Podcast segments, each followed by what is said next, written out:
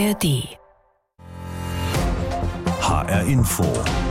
Das war das Thema am Morgen. No Future. Die Klimaangst der Jungen. Sind die Deutschen, egal ob alt oder jung, ein besonders ängstliches Volk? So etwas ist natürlich immer schwer zu beantworten. Alle über einen Kamm zu scheren ist ja auch nicht sinnvoll. Trotzdem scheinen viele außerhalb unseres Landes den Eindruck zu haben, dass es in Deutschland viel kollektive Angst, Vorsicht, Bedenkenträgerei gebe. Und deshalb ist im englischsprachigen Raum schon vor langer Zeit der Begriff German Angst geprägt worden. Was nun die Haltung zum Klimawandel angeht, macht inzwischen ein noch viel schärferer Begriff die Runde, und zwar der Begriff German Panic. Lea Dom ist Klimapsychologin. Sie analysiert also, wie Menschen auf Themen wie Natur, Nachhaltigkeit und Klimaschutz reagieren. Und sie hat darüber ein Buch geschrieben mit dem Titel Klimagefühle. Vor der Sendung habe ich mit ihr gesprochen. Frau Dom, Klimaangst oder Klimapanik, was ist das genau?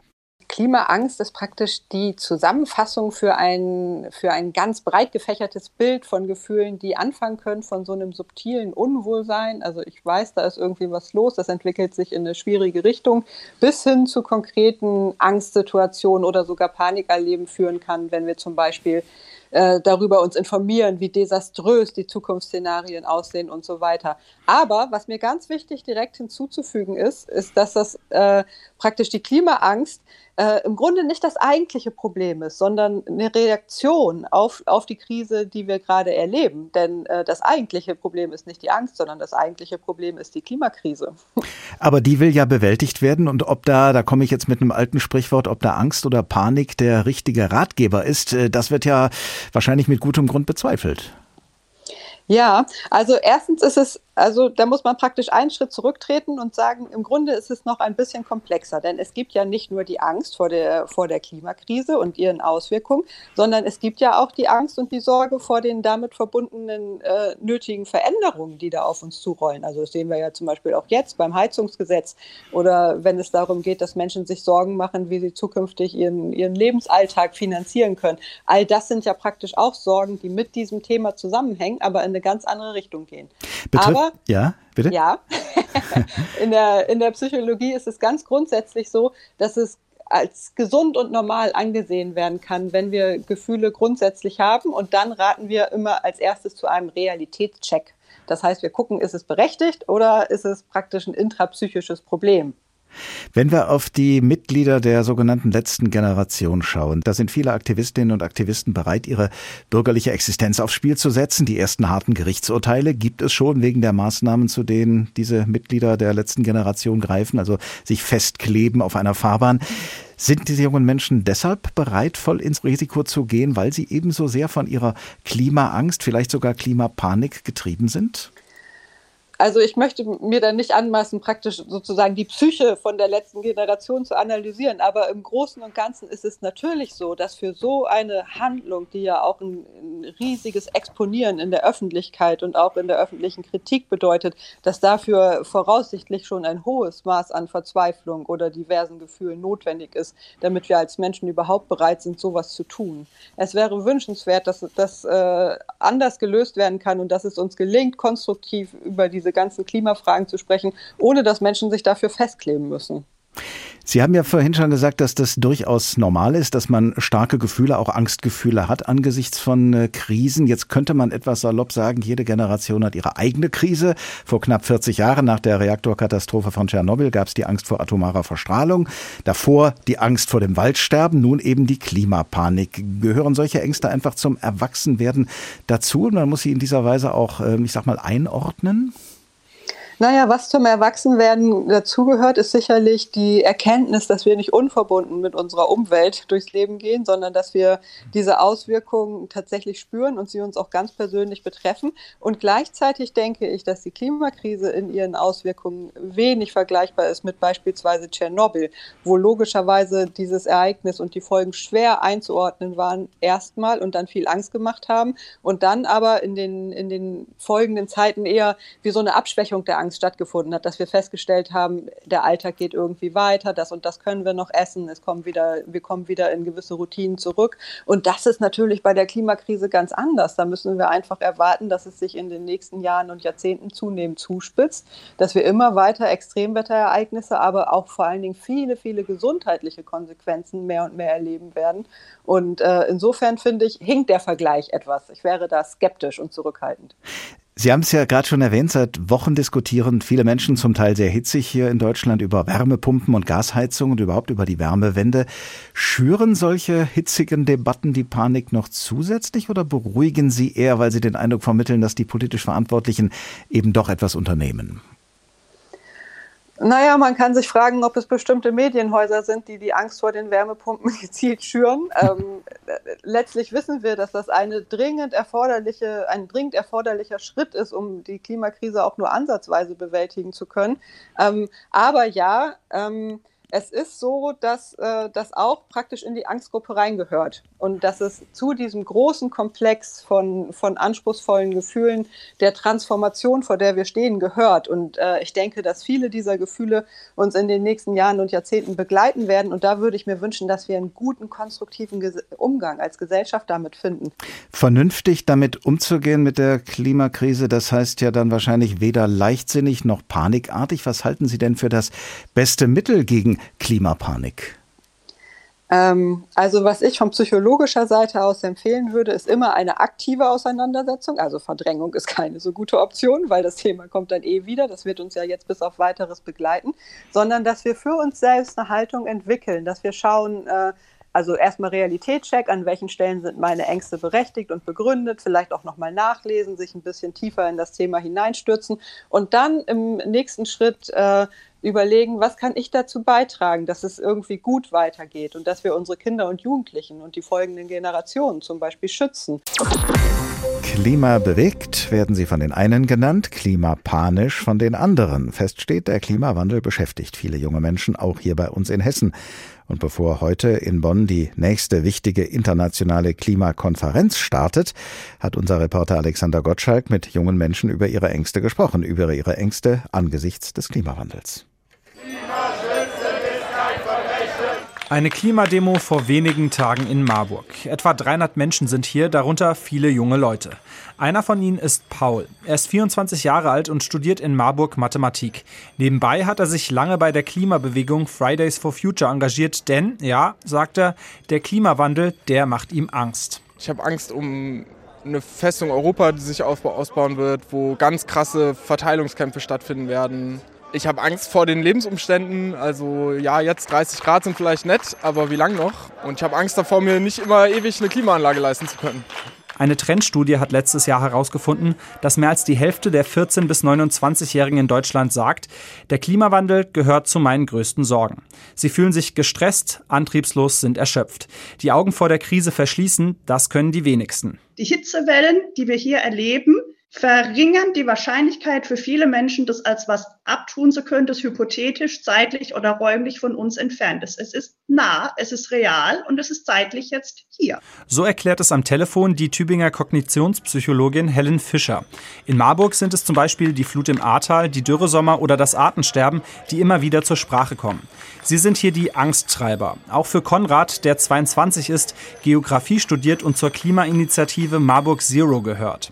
Ich glaube, niemand könnte jetzt ehrlich behaupten, dass es nicht Angst macht, wenn wir jetzt schon Trockenheit haben. Wir haben Waldbrandgefahr schon Anfang des Jahres. Ich persönlich weiß nicht, ob ich in 10, 20 Jahren, ob es dann hier noch wohnbar ist oder ob man sich dann nicht überlegen muss, woanders hinzugehen. Aber wohin? Dass die Klimakrise eine globale Krise des Systems ist, das haben die jungen Leute hier verinnerlicht. Sie fürchten sich vor Lebensmittelknappheiten, Fluchtbewegungen oder Umbrüchen auf dem Arbeitsmarkt. So wie Linda, 20, Psychologiestudentin aus Marburg und Aktivistin bei Fridays for Future. Mich wird es vielleicht erst in ein paar Jahren treffen, aber es gibt jetzt schon Menschen, vor allem im globalen Süden, die unter der Klimakrise leiden, die sterben, die ihr Zuhause verlieren. Und das wird einfach hingenommen von Regierungen und Konzernen. Und natürlich macht das Angst. Wie also umgehen mit der Klimaangst? Auf diese Frage hat unser Hirn seit jeher drei Antworten parat, erklärt Psychologin Fischer. Allgemein kann man sagen, dass uns, wenn uns ein Gefahrenszenario geschildert wird, eigentlich genau das gleiche Handlungsportfolio bleibt wie schon unseren Vorfahren vor 100.000 Jahren. Und das sind genau die drei Handlungsmuster, die wir alle kennen. Das ist Kämpfen, Flüchten oder Erstarren. Mit der Klimaangst leben. Das fällt keinem der jungen Menschen, die in Marburg mit demonstrieren, leicht. Sie seien frustriert und wütend, sagen sie, über die Langsamkeit der Politik. Trotzdem ist für sie ganz klar, für welche der drei Optionen sie sich entscheiden. Demonstration, Proteste. Aktiv zu werden und zu merken, dass da wirklich viele Leute sind. Versuchen, was zu verändern. Ich glaube, sich aktiv auch einzusetzen und zu versuchen, irgendwie doch noch einen Wandel hinzubekommen, dadurch auch Menschen Hoffnung zu machen, das hilft schon auf jeden Fall.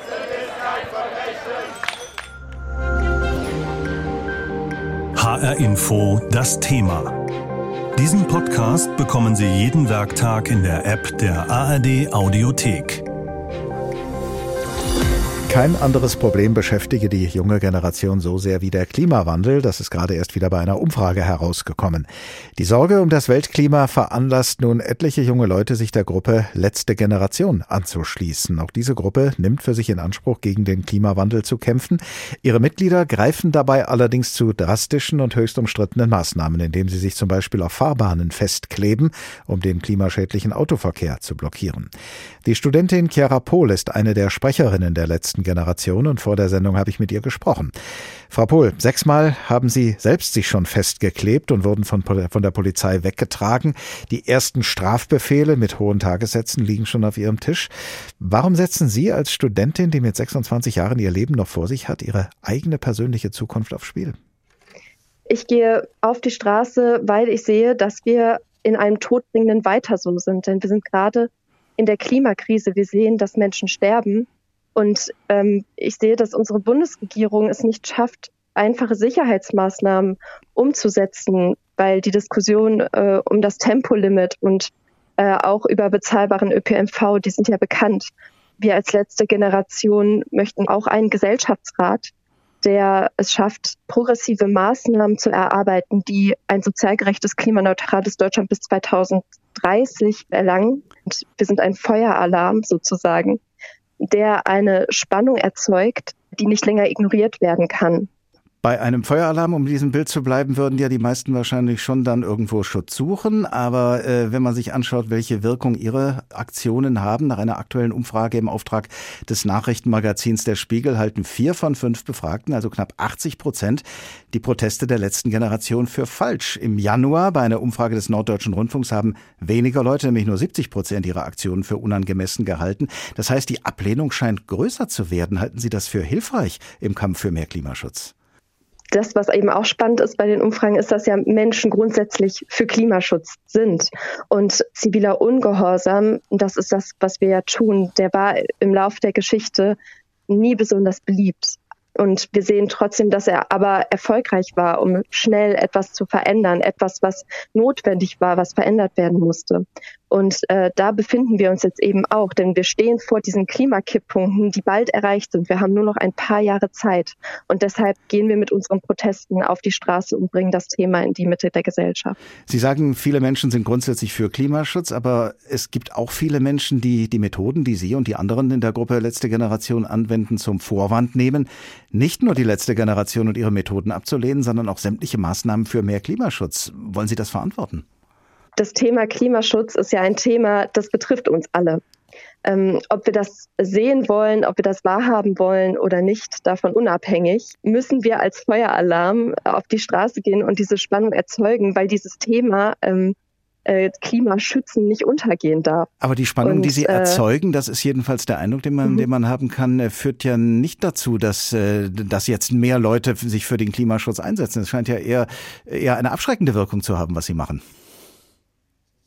Also ich habe großes Vertrauen in unsere Gesellschaft, äh, dass wir das schaffen können, äh, auch gemeinsam, auch bei den Leuten, auch mit den Menschen, die abgeschreckt sind, gerade in so einer aufgeklärten Form wie dem Gesellschaftsrat, dass wir das schaffen können, ein sozial gerechtes, klimaneutrales Deutschland bis 2030 hinzukriegen. Wenn Sie großes Vertrauen in die Gesellschaft insgesamt haben, ähm, wären Sie nicht an einem anderen Platz dann möglicherweise viel einflussreicher? Es gibt ja eine große Partei in Deutschland, die auch im Moment an der Regierung ist, die sich seit ihrer Gründung für Umwelt einsetzt. Das sind die Grünen. Die würden sich über mhm. klimabewegte junge Menschen wie Sie in ihren Reihen sicherlich freuen. Warum sorgen Sie nicht dort und das vielleicht auf eine sehr viel wirksamere Weise für eine bessere Zukunft? mit dem Gang durch die Institutionen gibt es natürlich das Problem, dass Zeit verloren geht. Und das ist Zeit, die wir nicht haben. Deshalb ist es eben wichtig, jetzt auf die Straße zu gehen und jetzt in Protest zu gehen. Denn unser Protest, der richtet sich ja an die Bundesregierung. Da müssen Sicherheitsmaßnahmen entschieden werden. Da müssen Sicherheitsmaßnahmen umgesetzt werden. Und das äh, schaffe ich nicht, indem ich jetzt dieser Partei beitrete. Da muss ich einfach aus meiner Bürgerrolle diese, diese Feueralarmrolle einnehmen. Das ist mein Gefühl. Was Sie bisher erreichen, ist ja, dass ähm, ja, die, das Vorgehen der Justiz immer härter wird Ihnen gegenüber. Eine Richterin in Heilbronn hat mehrere ihrer Mitstreiterinnen und Mitstreiter geradezu Gefängnisstrafen verurteilt. Vorletzte Woche gab es bundesweit Razzien wegen des Verdachts auf Bildung einer kriminellen Vereinigung. Warum legen Sie und andere der letzten Generation es so darauf an, mit dem Rechtsstaat und unserer freiheitlich-demokratischen Grundordnung in Konflikt zu geraten? Wir geraten natürlich in Konflikt und haben aber gleichzeitig diesen Glauben an unseren Rechtsstaat und dass das eben auch richtig läuft. Wir stehen ja eben mit unserem Gesicht und unserer Identität zu dem, was wir tun. Das nehmen wir in Kauf, weil wir das Gefühl haben, es passiert nicht genug. Solange äh, die, die Strafen, die Sie bekommen, äh, sich auf Geldstrafen beschränken, können Sie sich das vielleicht deshalb leisten, weil Sie, haben Sie so etwas wie eine Kriegskasse in der letzten Generation, dass das Geld, was Sie für Strafbefehle dann bezahlen müssen, von dort herkommt? Natürlich finanzieren wir uns durch Spenden auf der einen Seite. Aber Kriegskasse, den Begriff. Ja, um mal genau zu sagen, die, diese, diese, diese Strafbefehle, die Sie bekommen, die Tagessätze, die Ihnen da aufgebrummt werden, auch Ihnen persönlich, zahlen Sie die aus eigener Tasche? Mm, natürlich, wenn ich es äh, kann, äh, tue ich das. Also Sie sind weiter bereit, das in Kauf zu nehmen, dass Sie ähm, ja dann immer häufiger mit dem Gesetz in Konflikt geraten und dann verurteilt werden zu Geldstrafen und gegebenenfalls auch zu Haftstrafen? Wissen Sie, ich habe Angst und ich sehe, dass wir eben gerade nicht genug schaffen, um in eine lebenswerte Zukunft blicken zu können. Und meine Zukunft, die ist davon abhängig, meine Zukunft, eigentlich die Zukunft aller Menschen ist ja davon abhängig, dass wir jetzt Sicherheitsmaßnahmen schaffen. Und deshalb bin ich dafür bereit, diese Konsequenzen in Kauf zu nehmen. Das ist mir vorher bewusst, dass das passieren kann. Sich mit der Angst vor den Folgen des Klimawandels zu beschäftigen, dazu besteht eigentlich jeden Tag Anlass, denn der Klimawandel ereignet sich jeden Tag. Und laut einer aktuellen Umfrage macht er den meisten jungen Leuten mehr Sorge als alles andere. Es gibt allerdings gerade heute einen speziellen Anlass, sich mit dem Klimawandel zu beschäftigen, denn heute beginnt in Bonn die jüngste internationale Klimakonferenz. Als Vorbereitung auf den nächsten großen Klimagipfel Ende November, Anfang Dezember in Dubai in den Vereinigten Arabischen Emiraten. Mit welchen Zielen und Erwartungen die Bundesregierung in die Konferenzen von Bonn und Dubai geht, das sagt uns jetzt unsere Berliner Hauptstadtkorrespondentin Bianca Schwarz. Und sie sagt uns auch, wo unser Land eigentlich steht, was die Einsparung von CO2 angeht. Der aktuelle Blick auf die deutsche Treibhausgasbilanz ist ernüchternd. In den letzten beiden Jahren hat Deutschland seine Klimaziele knapp verfehlt. Deswegen müsse man jetzt Tempo machen, meint der Präsident des Umweltbundesamtes, Dirk Messner. Ja, wir stehen jetzt eigentlich an dem Punkt, an dem wir den Klimaschutz wirklich beschleunigen müssen. Wir brauchen eine Verdreifachung der Geschwindigkeit beim Klimaschutz. Wir haben in den letzten 20 Jahren in jedem Jahr im Durchschnitt 2% Reduktionen geschafft beim Klimaschutz. Wir müssen jetzt 6% reduzieren, Jahr für Jahr bis 2030. Nun könnte man meinen, dass sich das mittlerweile rumgesprochen hat. Der Klimawandel und die Gefahren, die durch ihn drohen, nicht nur für das menschliche, sondern schlicht für jedes Leben auf diesem Planeten. Dennoch werden in letzter Zeit die Kräfte immer lauter, die keinen Klimaschutz wollen, beobachtet Bundesumweltministerin Steffi Lemke. Es gibt äh, relevanten Streit über die Frage, ob wir wirklich unsere Klimaziele einhalten sollen oder ob man nicht doch eventuell, wie Friedrich Merz von der CDU sagt, noch 20 Jahre Zeit hätte.